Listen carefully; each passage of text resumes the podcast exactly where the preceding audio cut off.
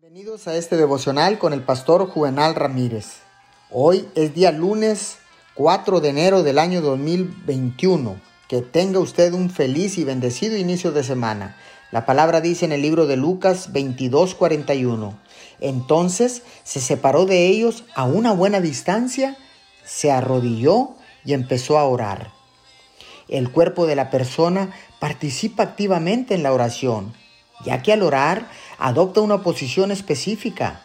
Arrodillar el cuerpo y también el alma sucede cuando alguien ora. La actitud del cuerpo cuenta mucho en la oración.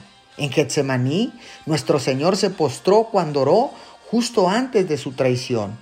Donde hay oración sincera y fiel, el cuerpo siempre adopta la forma más adecuada para el estado del alma en ese momento. De ese modo, el cuerpo se une al alma en la oración.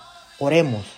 Dios Todopoderoso, mi alma y todo mi ser se inclinan a agradarte con mi cuerpo y me arrodillo delante de ti en oración sincera, en el nombre de Jesús. Amén y amén.